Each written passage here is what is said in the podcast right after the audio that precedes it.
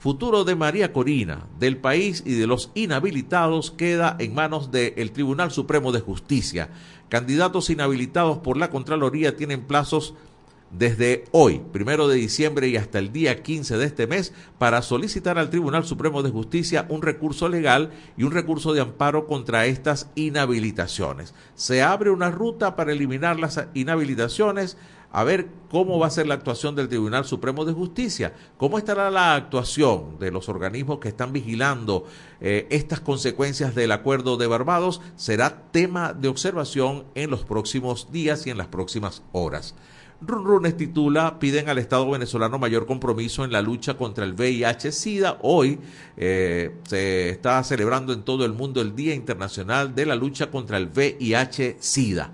Eh, en Venezuela, aunque la cifra ha disminuido, cada minuto en el mundo muere una persona por enfermedades relacionadas al virus. En Venezuela hay 96.725 personas que viven con VIH, 60.765 reciben tratamiento antirretroviral, es decir, que hay unas 36.000 personas que no lo reciben.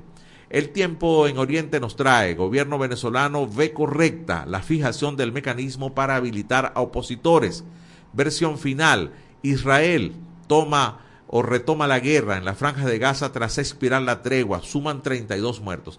Noticia que entristece, que preocupa. Apenas terminó el cuarto día para la tregua y ya inician los combates.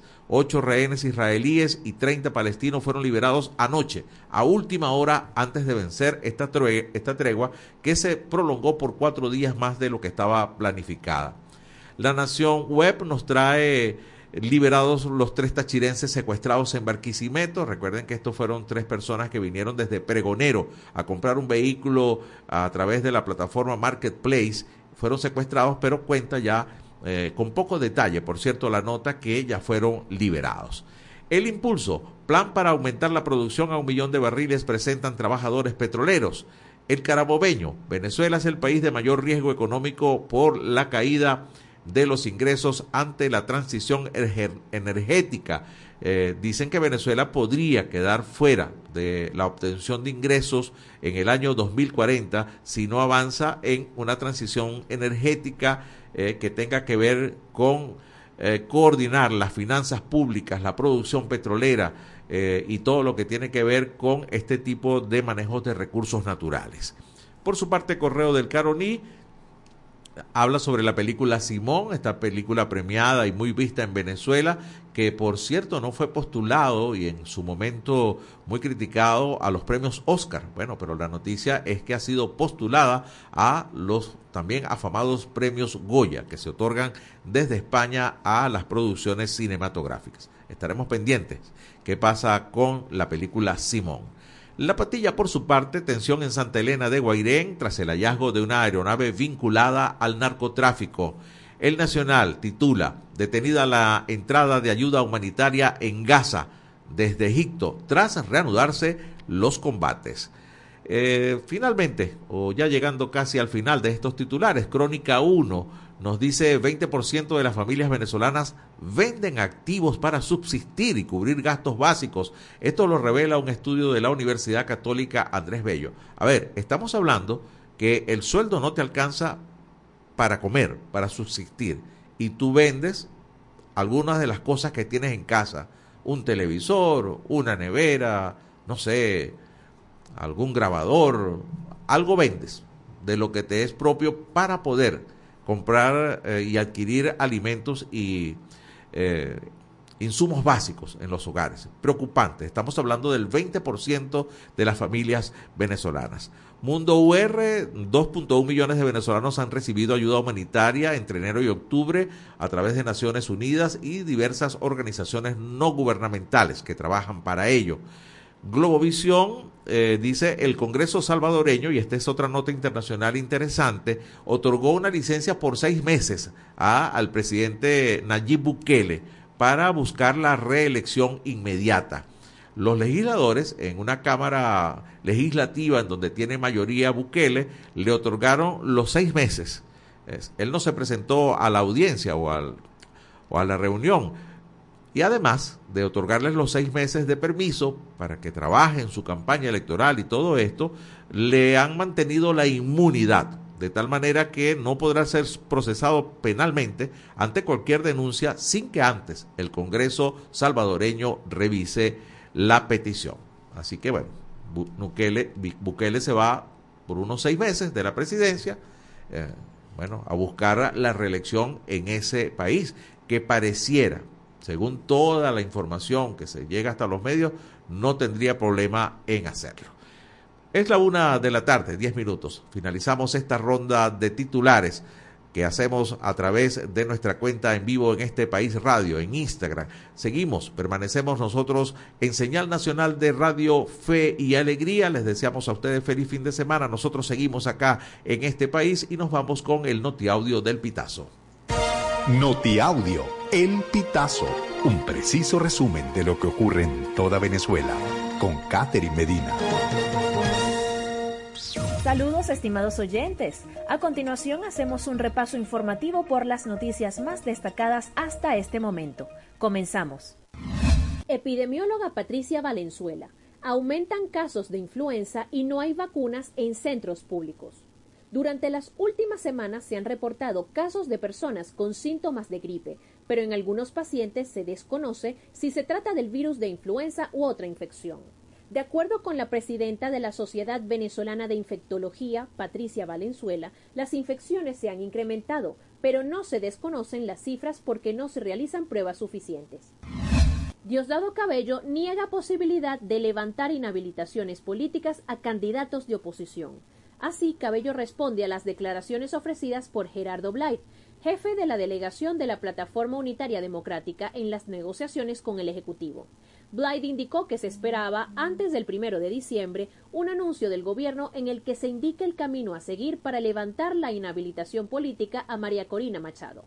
Cabello negó que la posible habilitación estuviese contenida en el acuerdo firmado durante el diálogo en Barbados y tildó al jefe de la delegación opositora de mentiroso.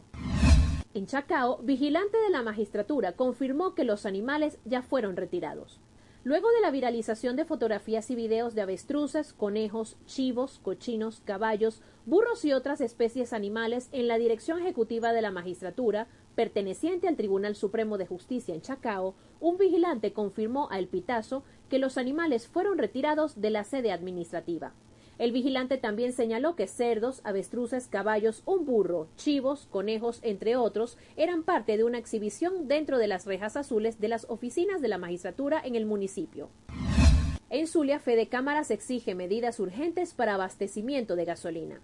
El presidente de Fede Cámara Zulia, Alex Balsa, señaló que es necesario contar con un suministro confiable de combustible para asegurar la movilidad de personas, el abastecimiento de alimentos y demás insumos necesarios para impulsar el desarrollo de las actividades comerciales, industriales y cotidianas de la región.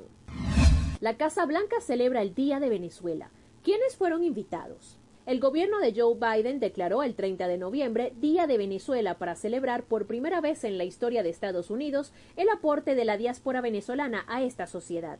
Para ello, la Casa Blanca invitó a 80 destacados venezolanos a una ceremonia en Washington este jueves 30 de noviembre. Pese a que la Casa Blanca no publicó información sobre los asistentes al evento, se sabe que algunos fueron Mari Montes, Luis Chatén, Tamoa Calzadilla, Leonardo Padrón, María Casemprún, César Miguel Rondón y Alejandra Ora, reconocida periodista de la cadena CNN. Estimados oyentes, este ha sido el panorama informativo hasta esta hora. Narró para ustedes Catherine Medina. Estas informaciones puedes ampliarlas en nuestra página web elpitazo.net.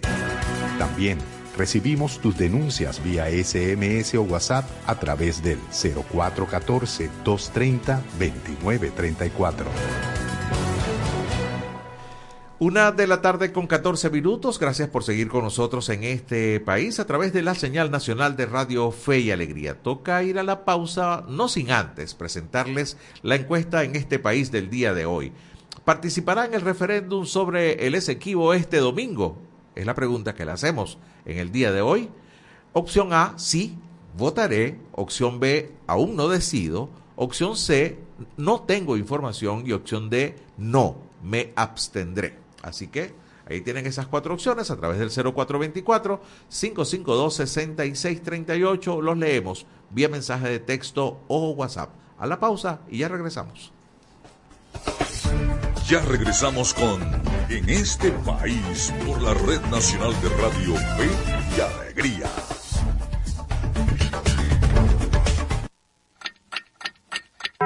Una de la tarde y 15 minutos. el volumen a tu fe, con alegría. Súbele, súbele. ¿Sabes qué sucede con la Amazonía? Por si no lo sabías, la biodiversidad de nuestra Amazonía se encuentra en riesgo. Algunos estudios actuales advierten que nuestro pulmón vegetal ha perdido gran parte de sus bosques, llegando al 30.8% de deforestación, afectando las formas de vida de sus habitantes y de sus ecosistemas. ¿Y qué lo está causando? Varios de los problemas vinculados al cuidado amazónico tienen que ver con los incendios con fines agrícolas, mediante los cuales se estimula la tierra para poder mejorar las cosechas. Esta práctica, además de generar grandes cantidades de CO2 al ambiente, degrada el suelo y causa erosión.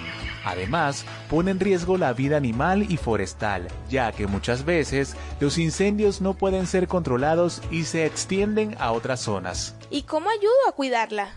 Lo primero que todos debemos saber es que las tierras quemadas tienen menor fertilidad. Por tanto, es necesario buscar alternativas agrícolas que eviten la quema. El uso del rastrojo en los campos o incluso plantar directamente a través del rastrojo puede ahorrarle dinero al agricultor. Que esto sea de otra manera también depende de nosotros.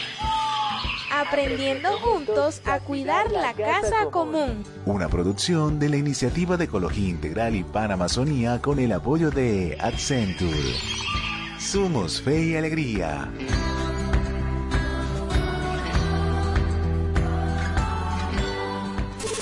Nuestra misión es mantenerte informado.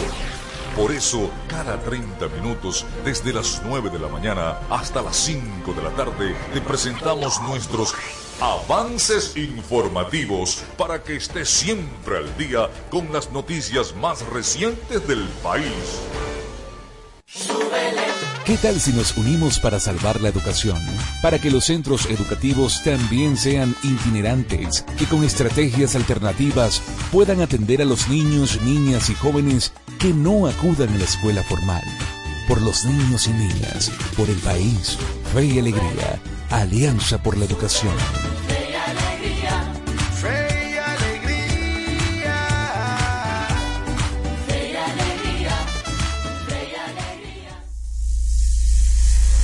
Descárgate nuestra aplicación Radio Fe y Alegría Noticias, disponible para iPhone y Android. Seguimos con En este país por la Red Nacional de Radio Fe y Alegría.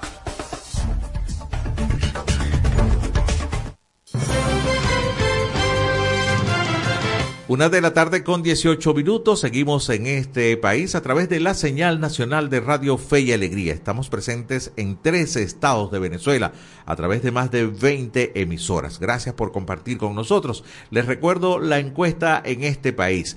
¿Participará usted en el referéndum sobre el Esequibo este domingo? Opción A, sí, votaré. Opción B, aún no decido. Opción D, no tengo información. Opción D, no me abstendré. 0424-552-6638, sus respuestas vía mensaje de texto o WhatsApp. Los leemos en el transcurso del programa.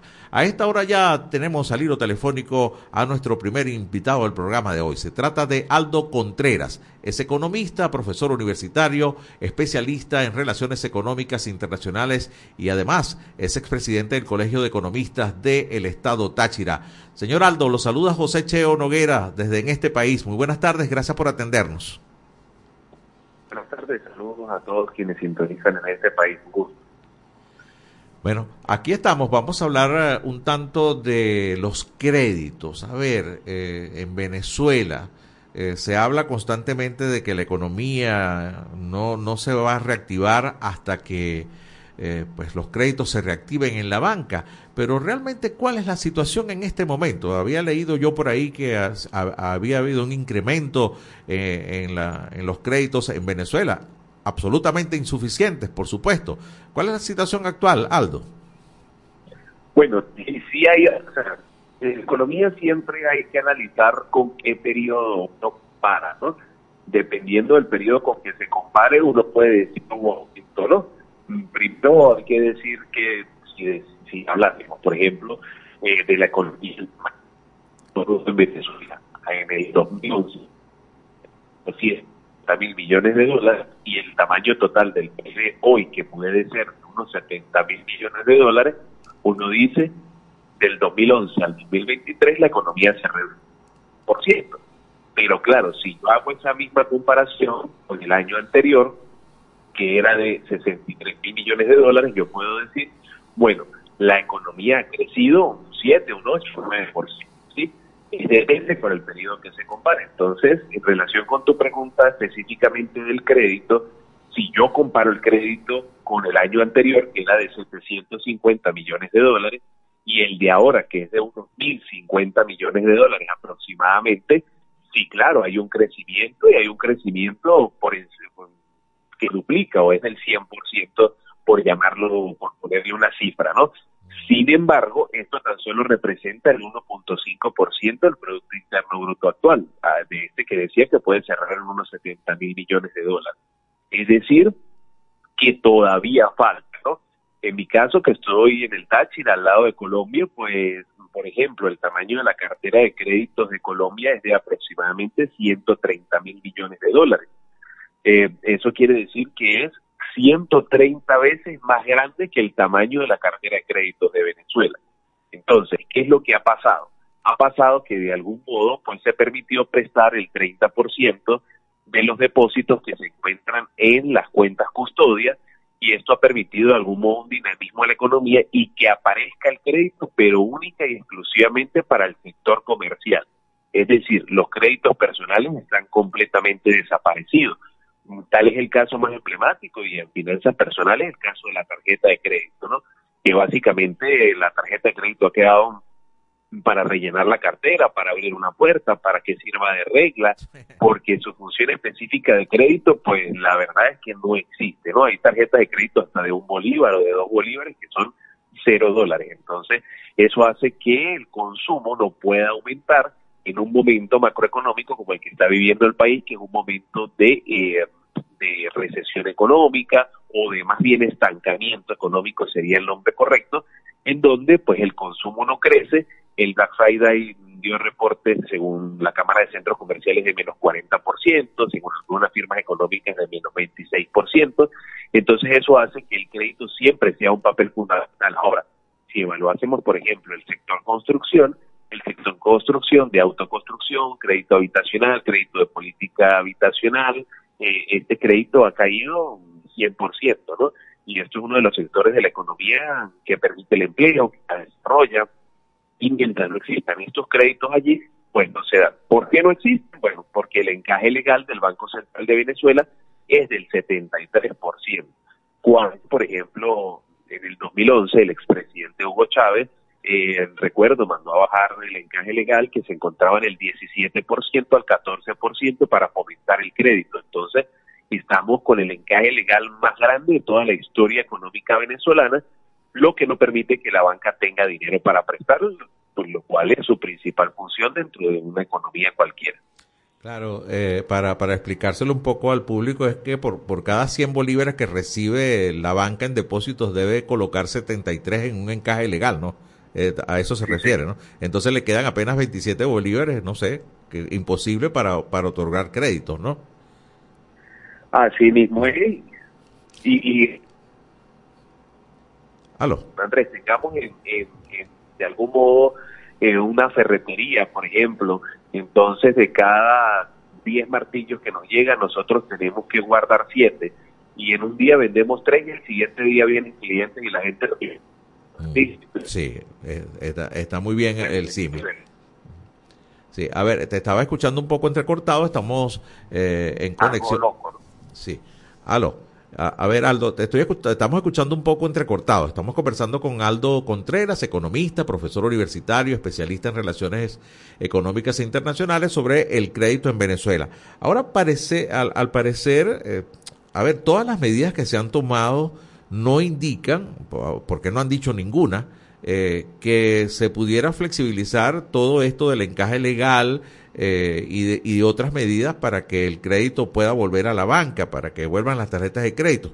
Por ahí hay creo que dos o tres bancos nacionales, no sé si es exactamente la cifra, que habían aumentado los límites de la tarjeta de crédito, creo que cerca de los 3.500 bolívares.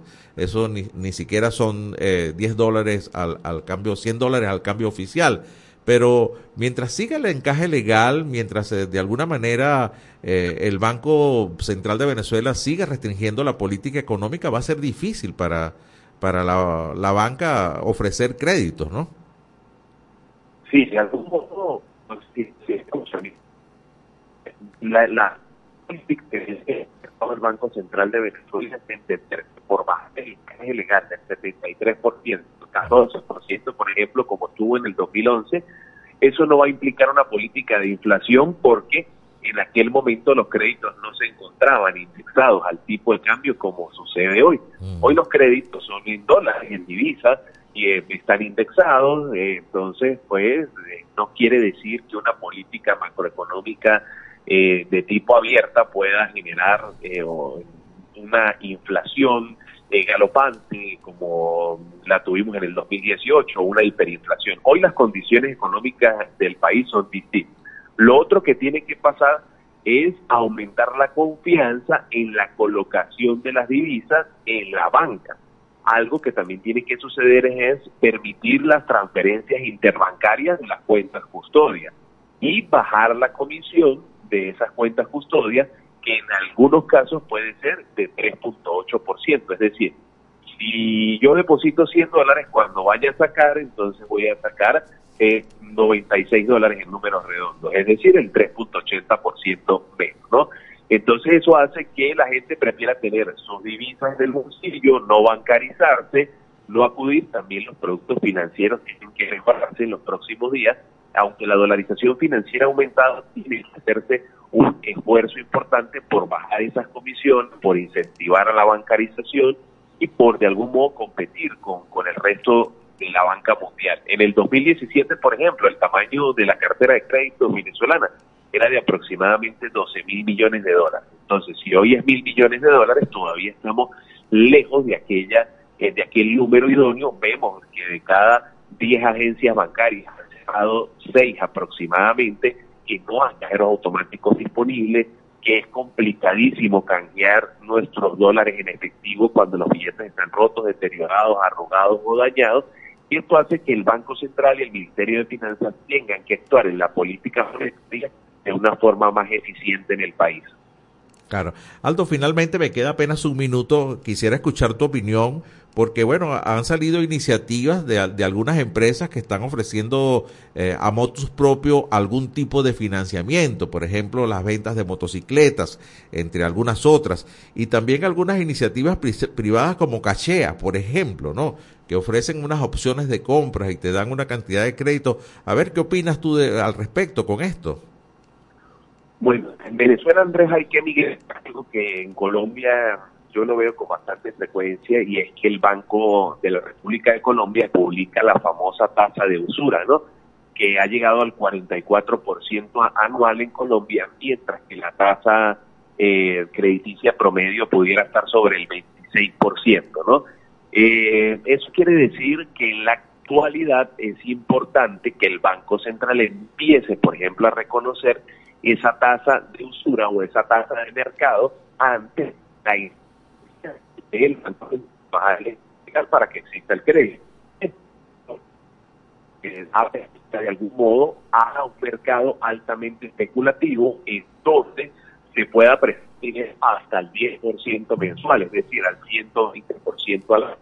Mientras que es de 19%, el 16 más la 3% de comisión flat, un 10% total, la, la, hay algunos préstamos que pudieran estar en el 10% o más. Entonces, es muy complicado a las empresas, a las personas para pagar estos flujos de caja. Ahora, el tema de las motocicletas, el tema de cachea y la recomendación siempre es revisar la tasa de interés mínima mensual. Porque a veces esta tasa de interés suele ser exageradamente alta, es decir, de un 6, de un 5% mensual, mientras que la tasa bancaria pudiera ser de uno. Sí, a ver, te estamos perdiendo, Aldo. Eh, lamentable. Ajá. Ah, sí, lamentablemente la, la comunicación no, no, ha sido buena en, en, los últimos dos o tres minutos. Eh, sin embargo, pues creo, creo captarte que, que el tema de las tasas de interés eh, pues son muchísimo más altas de lo que pudieran estar ofreciendo a través de los mecanismos regulares del Estado, el Banco Central, eh, fijándolas a través de, de la banca comercial. Así que bueno, a, habrá que esperar. Eh, no sé si, si tú ves una perspectiva para el año 2024 de que pudiera flexibilizarse esto y que vayamos quizás a, a una apertura, a un crecimiento de, de, la cartera crediticia en Venezuela. ¿Lo, lo ves así, Aldo?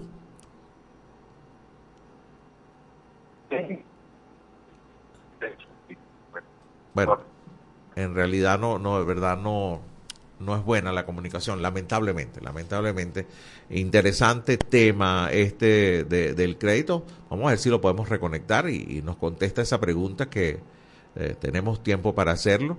Eh, porque realmente el, el, crédito es muy importante, eso incrementaría el consumo, al haber incremento de consumo las empresas se van a recuperar, va a haber mayor producción y al haber mayor producción hay mayores empleos. Eh, todo esto es una gran cadena, ¿no? Que eh, el crédito la va a impulsar. Una, al haber crédito la gente compra, al buscar la gente que comprar van a producir, al haber producción eh, crecen las empresas y también se otorgan empleos. Te preguntaba, a, a, ver, creo que la pregunta si me la escuchaste, Saldo, tu respuesta fue que no pudimos. A ver, ¿cómo ves, cómo avisoras tú si va a crecer eh, o necesariamente tiene que crecer la tasa crediticia para 2024? Sí, lo esperamos una por parte del Banco Central de Venezuela que baje el encaje legal porque hemos visto en el último semestre del 2023 de algún modo una estabilidad cambiaria y eso quiere decir que llegó el momento del encaje legal y por lo menos bueno Lamentablemente seguimos con el problema de comunicación. Aldo Contreras está en el Táchira en este momento. Eh, sí. Nos, sí. Lamentablemente no, no, te escuchamos, Aldo. Vamos a, a, a, tener que cortar la entrevista, sí. Porque... Tranquilo, muchísimas gracias. Ok, gracias, Aldo. Al final pudimos, aunque fuera, despedirnos. Muy amable. Eh, pero interesante, creo que los puntos de, eh, más relevantes quedaron claros. Eh, cuál es la idea de que la tasa, que la cartera crediticia en Venezuela crezca, y es un, una parte de, de, lo que se espera, la reactivación de los créditos para las empresas, para los usuarios en común. Así que, bueno, nos vamos a ir al corte. Una 33 minutos, seguimos con más de este país por la señal nacional de Radio Fe y Alegría. Ya regresamos con En este país por la Red Nacional de Radio Fe y Alegría.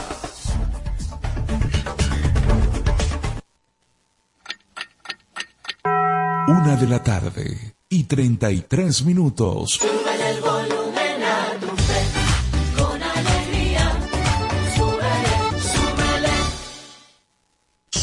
Somos Radio Fe y Alegría Noticias.com. Seguimos con En este país por la Red Nacional de Radio Fe y Alegría.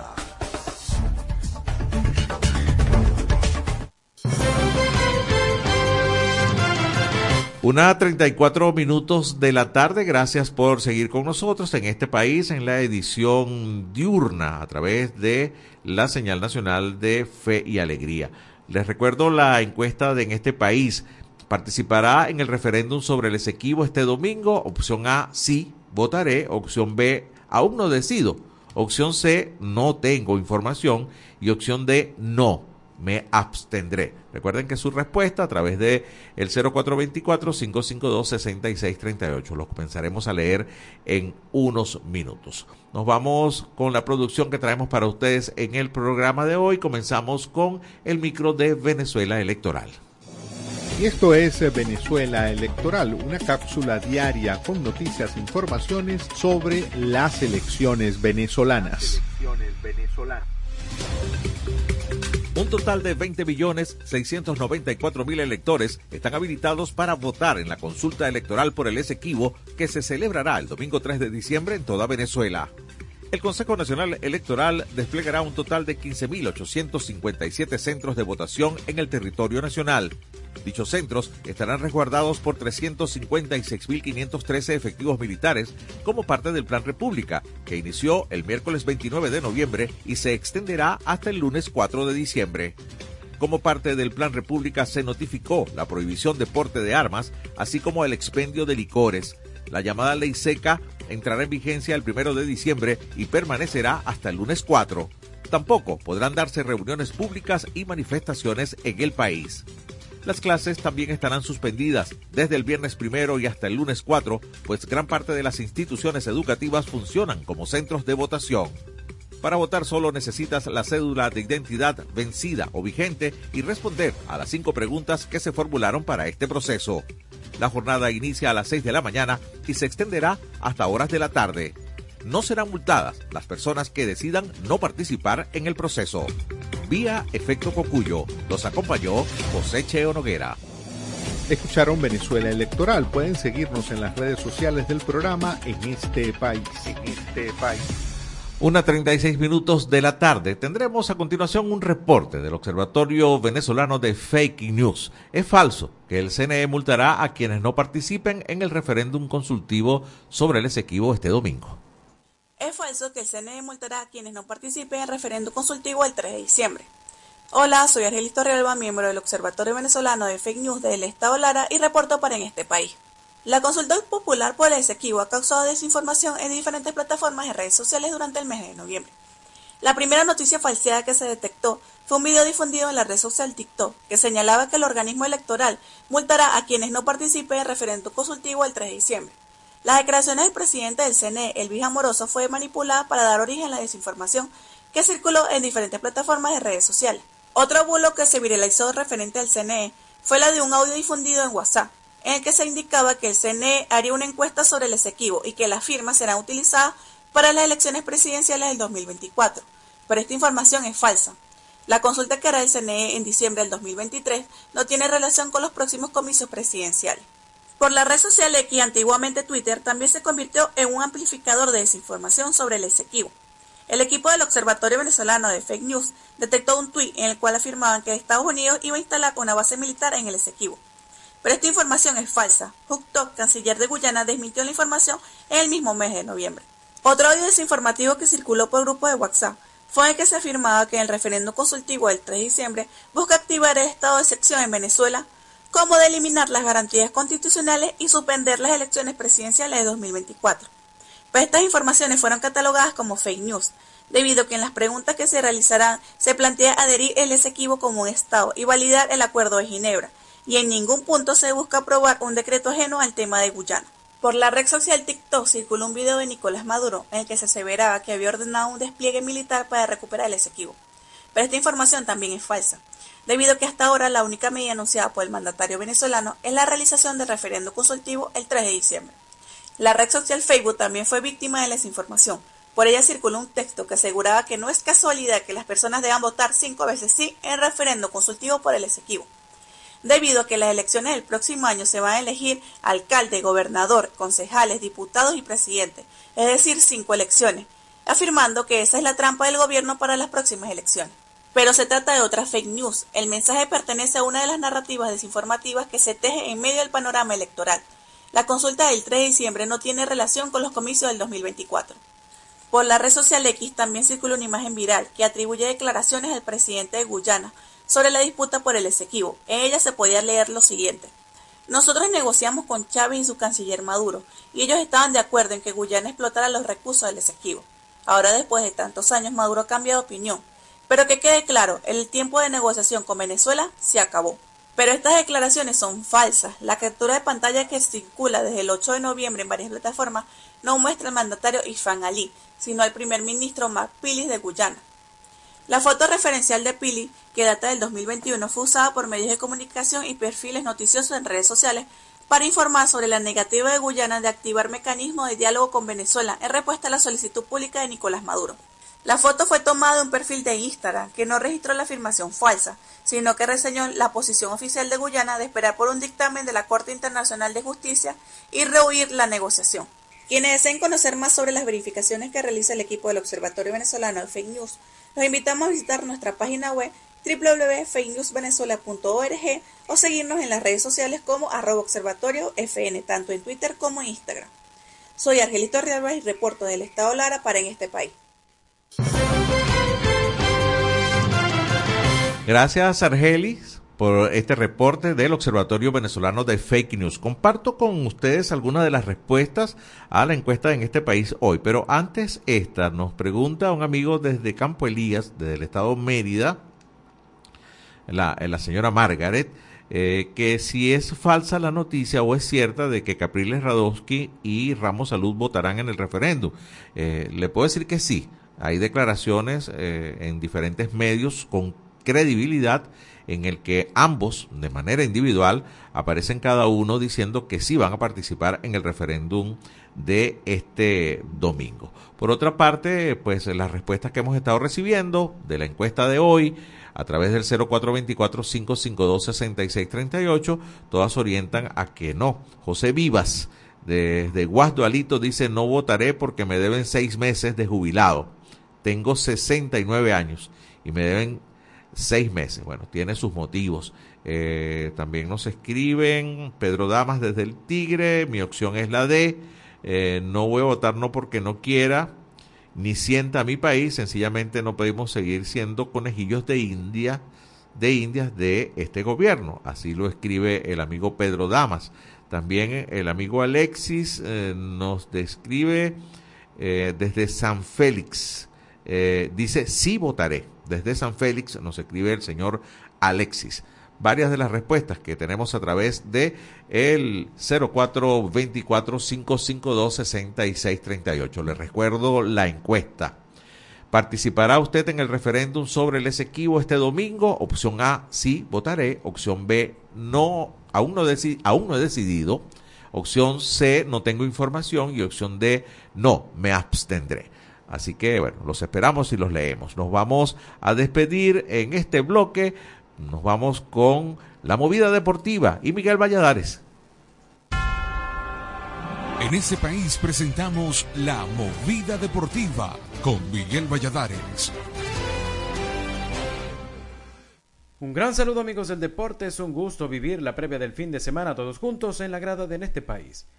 Iniciamos el repaso de la actualidad deportiva con baloncesto del sudamericano sub-17 femenino que se juega en Colombia, porque ayer la selección de Venezuela venció a Bolivia 74 por 68, por lo que aseguraron su cupo a la ronda semifinal en la que se estarán enfrentando a Brasil.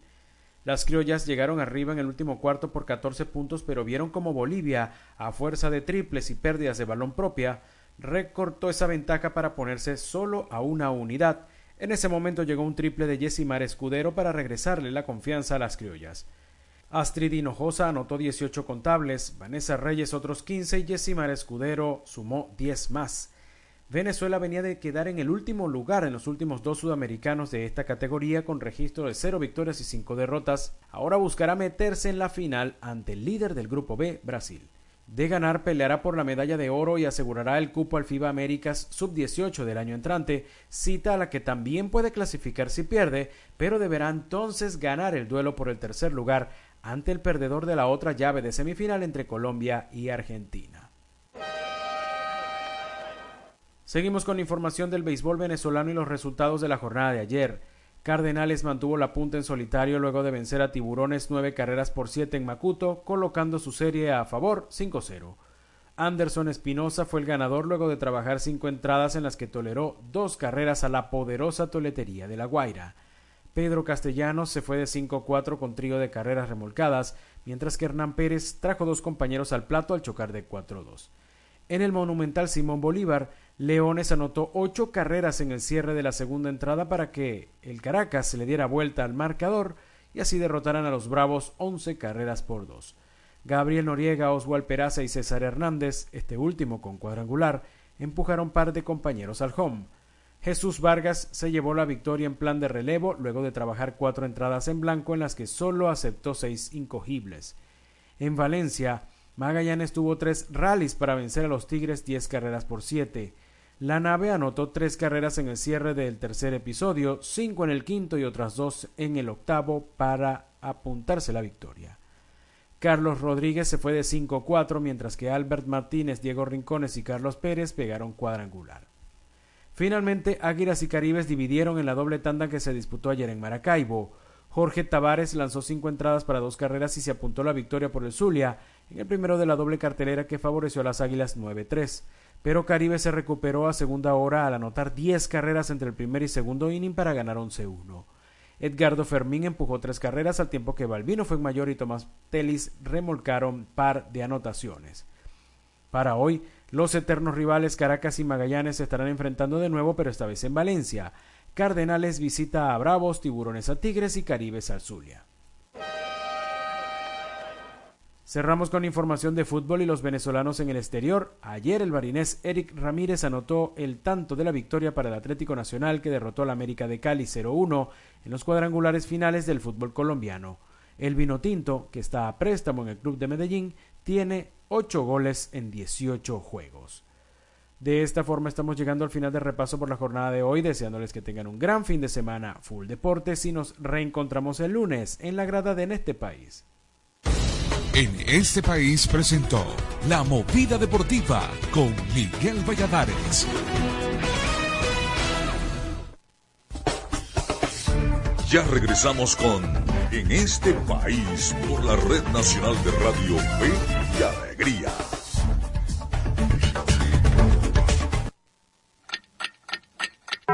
Una de la tarde y 47 minutos.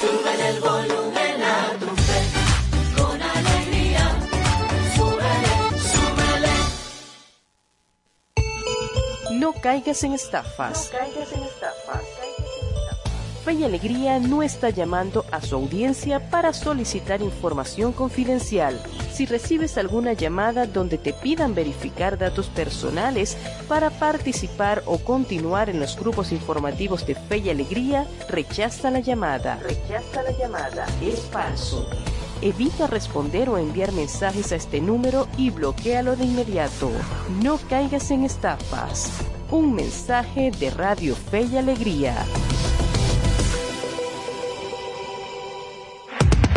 Descárgate nuestra aplicación Radio Fe y Alegría Noticias, disponible para iPhone y Android.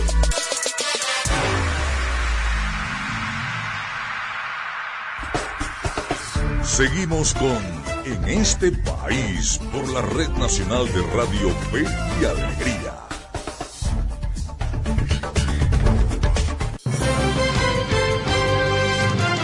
Una de la tarde con 48 minutos estamos en señal nacional de Radio Fe y Alegría, llegando a tres estados de Venezuela por más de 20 emisoras. Sigo leyendo algunas de las respuestas de la encuesta de, en este país en el día de hoy. Participará usted en el referéndum sobre el Esequibo este domingo. Nos responde desde Pariaguán Julián García, sí votaré. También nos responde Doris Karima. Buenas tardes, no votaré. Bueno, y así están, dentro de las cuatro opciones eh, la gente se está manejando. Les recuerdo, opción A sí votaré, opción B aún no decido, opción C no tengo información, opción D no, me abstendré al 0424-552-6638. Ya tenemos al hilo telefónico a nuestro siguiente invitado. Se trata Feliciano Reina. Él es defensor de derechos humanos y director de la organización no gubernamental Acción Solidaria. Estaremos conversando con él a propósito del Día Mundial contra el VIH-Sida. Muy buenas tardes, Feliciano. Le saluda José Cheo Noguera. Muchísimas gracias por atendernos. Hola, muy buenas tardes, José. Gracias a ustedes. A ver, cuéntenos la situación de los venezolanos en este caso. Comencemos por nuestro país. Eh, estaba leyendo una nota hace algún rato que en Venezuela, ah, por lo menos en este registro que aparece en Runrunes, hay un poco más de 96 mil personas con el VIH, de los cuales solo 60 mil reciben el tratamiento antirretroviral. A ver, ¿cómo está la situación de las personas que tienen el virus en Venezuela?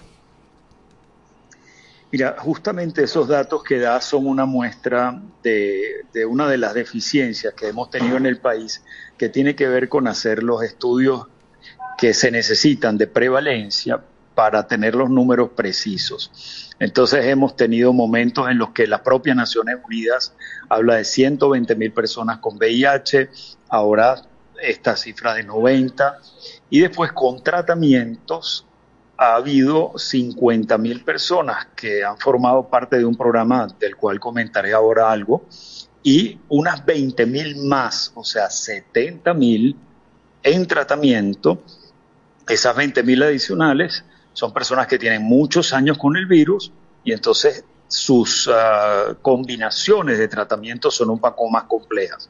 Pero en todo caso ese es un tema, José, el de la, los estudios de prevalencia para tener la información precisa.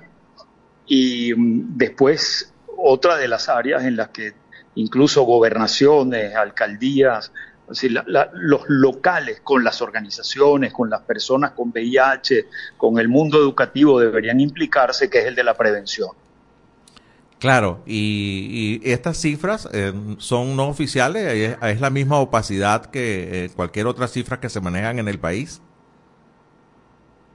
Sí, es que eh, te digo, no ha habido.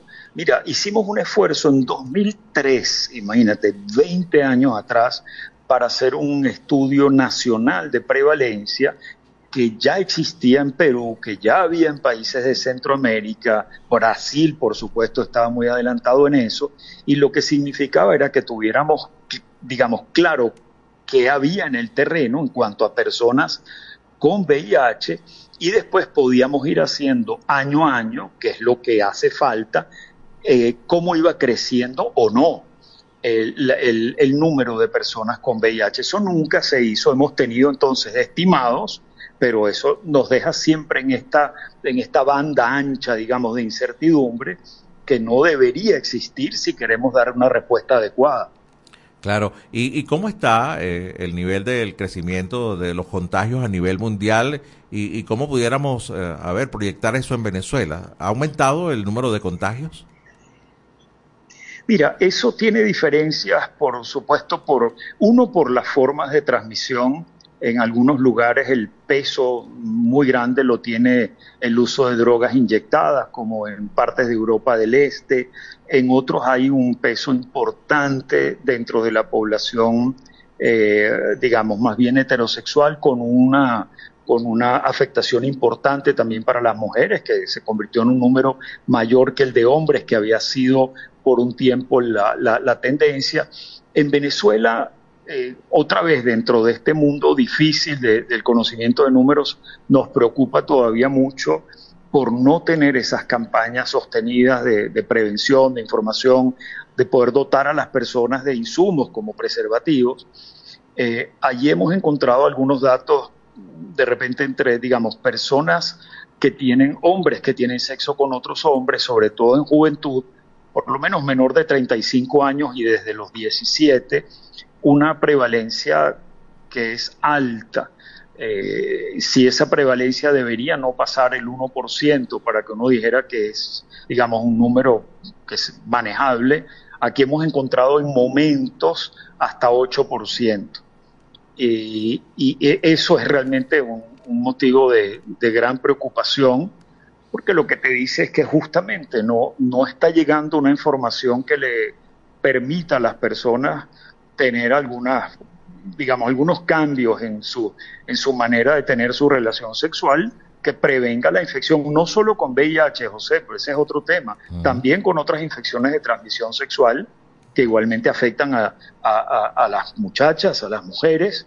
Otra vez estamos hablando de la afectación en población juvenil y que también tiene que ver eh, como algo digamos que forma parte del mismo, del mismo ámbito de la prevención con que en Venezuela el, el- el embarazo adolescente es de muchísima preocupación también. Sí, y el, y el BPH sigue siendo una de las primeras causas de, de cáncer de cuello uterino en el caso de las mujeres, y usted lo que usted lo acaba de comentar ahora, ¿no?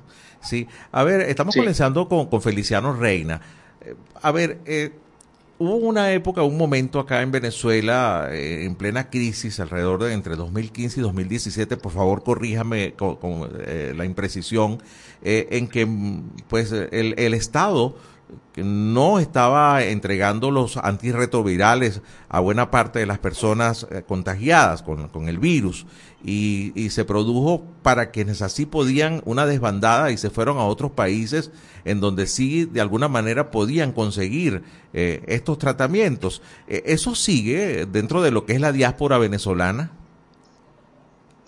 Mira, se, se fue un número importante de personas en algún momento dado por, por ese, ahí sí, con el control, digamos, de tratamientos de quienes lo, re- lo estaban retirando o no.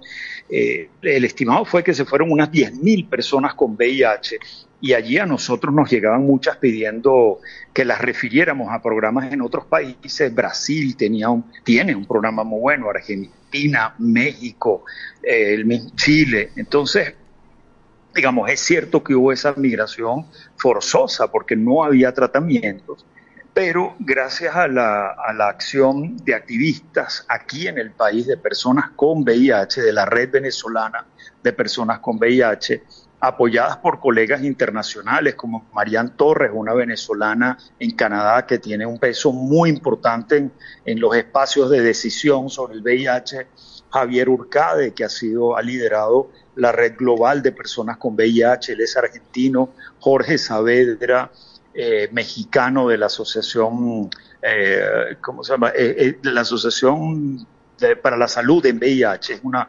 organización que tiene eh, algunos centros en Colombia apoyando a las personas de Venezuela que se han ido.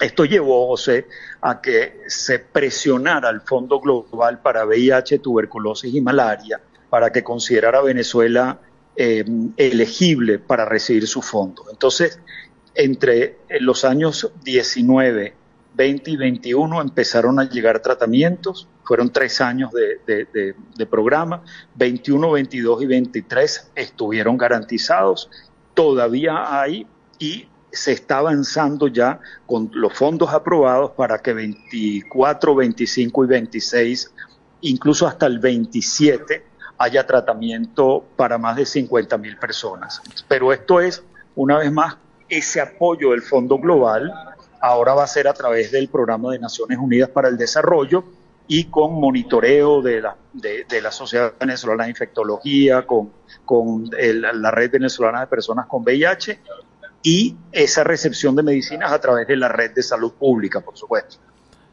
Pero entiendo entonces que todo es iniciativa privada de las ONG, no es el Estado el que está haciendo todas estas movilizaciones, ¿no?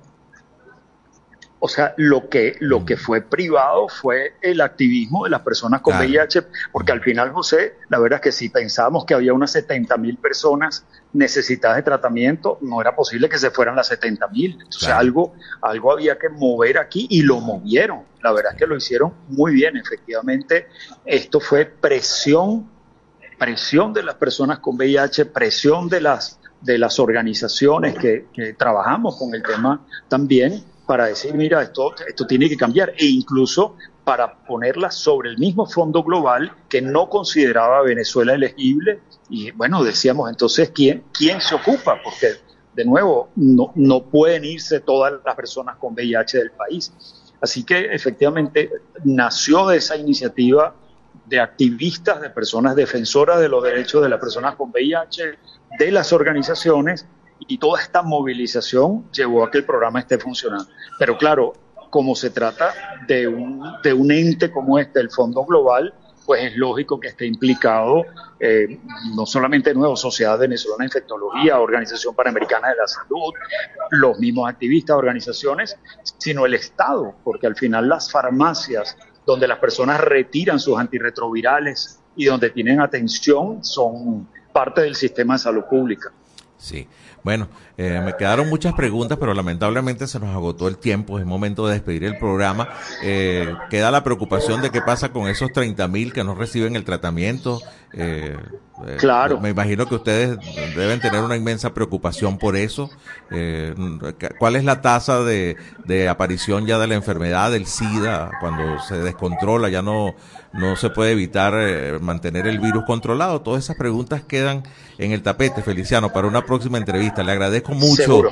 le agradezco mucho que, que nos haya atendido en la tarde de hoy. Seguro. Muchísimas gracias de nuevo. Sí. Feliciano Reina, defensor de derechos humanos y director de la organización no gubernamental Acción Solidaria. Hoy, Día Mundial de la Lucha contra el VIH-Sida. Bueno, cifras que realmente preocupan. Momento exacto de despedir el programa, unas 59 minutos de la tarde. Los invitamos para nuestra emisión nocturna de En este país. Nos despedimos deseándoles feliz fin de semana. Estaremos de vuelta el próximo lunes a partir de la una de la tarde en Señal Nacional de Fe y Alegría en este país país, mi país, tu país. Así culmina por el día de hoy en este país, un programa conducido por Andrés Cañizales junto a Miguel Valladares, acompañados por los periodistas y comunicadores de Radio Fe y Alegría, Red Nacional. Hacemos periodismo comprometido con la democracia. Thank you. 2 de la tarde, en punto. Súbele el volumen con alegría. Súbele, súbele.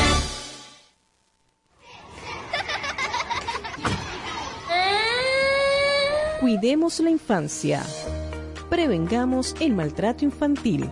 Al hablar con los niños y niñas, míralos a los ojos y escucha con atención lo que te quieren decir. Ellos necesitan sentirse escuchados y que sus temas son de tu interés. Cuidemos la infancia. Prevengamos el maltrato infantil. Esto fue una producción del Instituto Radiofónico Fe y Alegría en alianza con ACNUR para prevenir el maltrato infantil. ¿Por qué es importante la educación? Una educación sana, incluyente y de calidad aumenta la productividad de las personas y, como consecuencia, el potencial de crecimiento económico de toda nación. La educación contribuye a la reducción de la desigualdad, reconociendo la importancia de los humanos en los procesos sociales y, a su vez, en la erradicación de la pobreza y el hambre, siendo un medio eficaz para adquirir habilidades productivas para el desarrollo de cualquier comunidad. La educación es un derecho y su cumplimiento una responsabilidad colectiva. Ahora que ya los conoces, defendamos juntos nuestros derechos. Un mensaje de fe y alegría.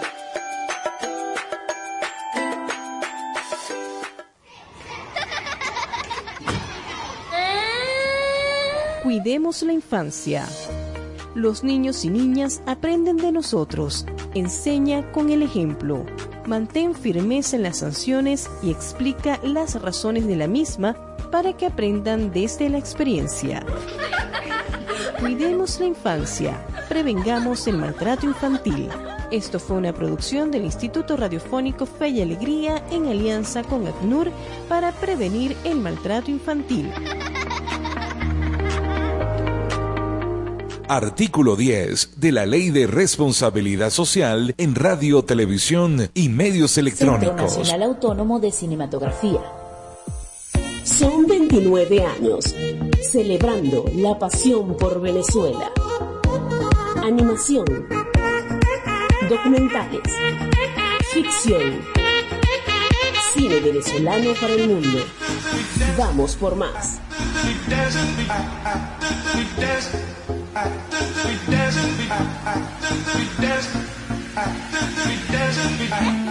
Espacio Publicitario. Goma Inca, rumbo a los 50 años de calidad. Fabricación de artículos técnicos en gomas y servicios relacionados tales como engomados de rodillos, tambores, poleas, válvulas, tuberías, todo para la industria en general, recubrimiento antiácido y antiabrasivo de tanques para la industria química, engomados de tanques cisternas que transportan líquidos corrosivos, fabricación de sellos hidráulicos y neumáticos por control numérico, Sistema Siljet de fama mundial. Garantizamos la fabricación en minutos de juntas de vástagos, pistón, rascadores, estoperas o ring. El cliente puede observar la fabricación de su pedido y sale con sus piezas ya fabricadas. Contáctanos al 0251 269 0301 al 0416-450-9903 o al 0412-725-4034. Atendemos a nivel nacional. Goma Inca, rumbo a los 50 años de calidad. Excelencia y calidad, embutidos Alimex. Alimex es variedad de todo para comer. Excelencia y calidad, embutidos Alimex. Hazlo más práctico y divertido. Embutidos Alimex.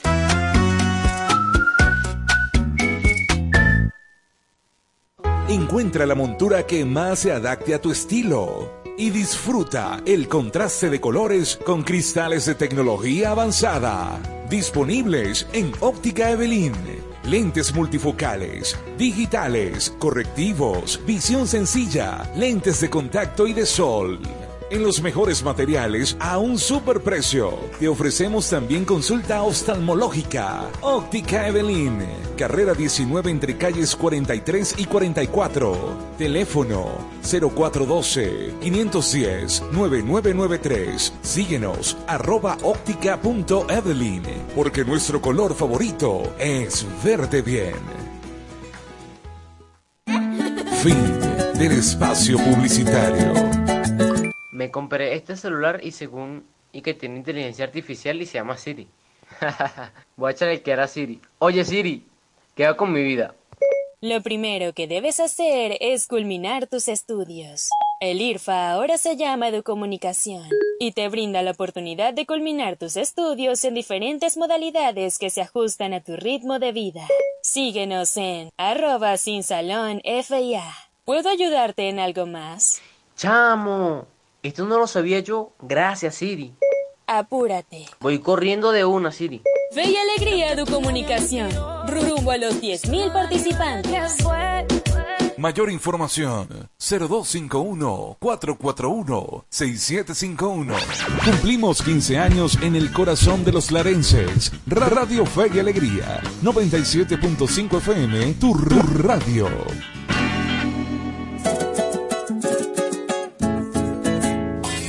A continuación, programa recreativo. Todos sus elementos son tipo A, que pueden ser escuchados por niños, niñas y adolescentes, sin la supervisión de sus madres, padres, representantes o responsables. Una producción de Radio Fe y Alegría.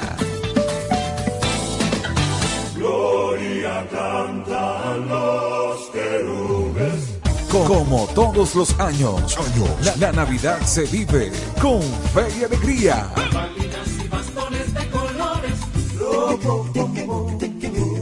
Programación especial. Música, concursos, complacencias y un staff de productores y locutores dispuestos a acompañarte en estas Navidades. Navidad con fe y alegría. Celebremos el nacimiento y el nuevo año con la radio de todas las voces. 97.5 FM. Fe y alegría. Navidad con fe y alegría.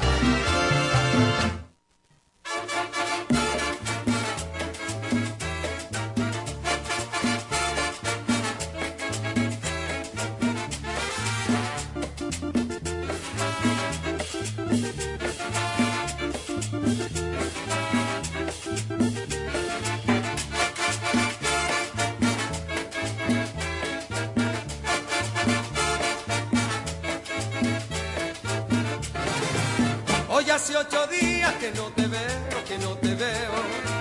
Hoy hace ocho días que no te veo, que no te veo.